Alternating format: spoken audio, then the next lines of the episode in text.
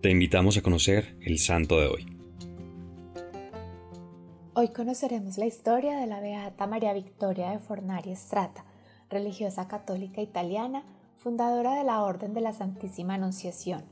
Nació en Génova en el año 1562, séptima de nueve hijos. Creció en un ambiente de amor y de piedad en medio de mucha austeridad. Quiso entrar en la vida religiosa, pero sus padres le encontraron como pretendiente a Ángel Strata, con el que se unió en matrimonio a los 17 años de edad. Tuvieron seis hijos, cuatro niños y dos niñas.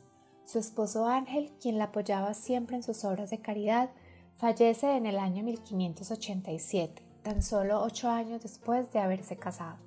Victoria pasó por una dura crisis en la que se sentía muy sola e incapaz de sacar adelante a sus pequeños hijos.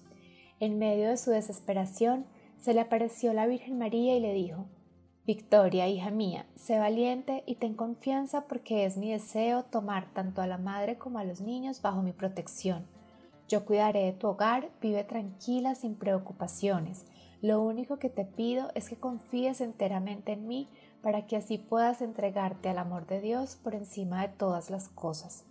Consolada por esta experiencia mística, hizo voto de castidad, se retiró de la vida social y dedicó todo su tiempo a Dios, al servicio de los pobres y a sus hijos.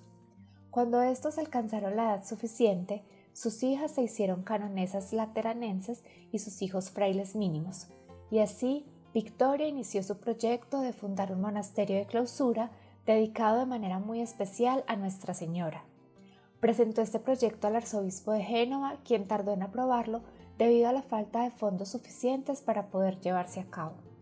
Finalmente, en 1604, ella y otras diez compañeras tomaron el hábito y al año siguiente hicieron su profesión religiosa, iniciando así la Orden de la Santísima Anunciación, Anunciadas Celestes. A sus nombres, en honor a la Virgen, añadieron el nombre de María.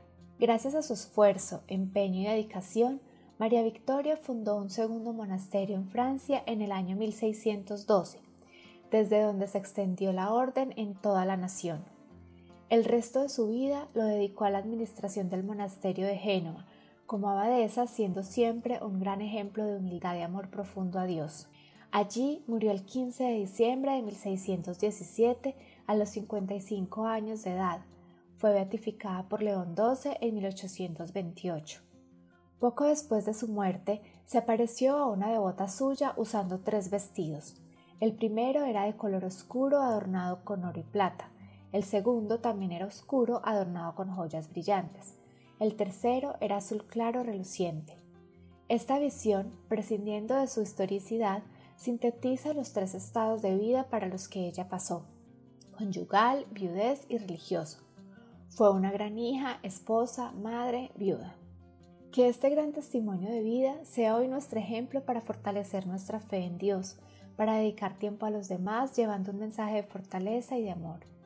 Señor Jesús, concédenos vivir una vida santa, fortalece en nuestros corazones la humildad, la fe y un amor profundo a Dios nuestro Padre. Amén. Cristo Rey nuestro, venga tu reino.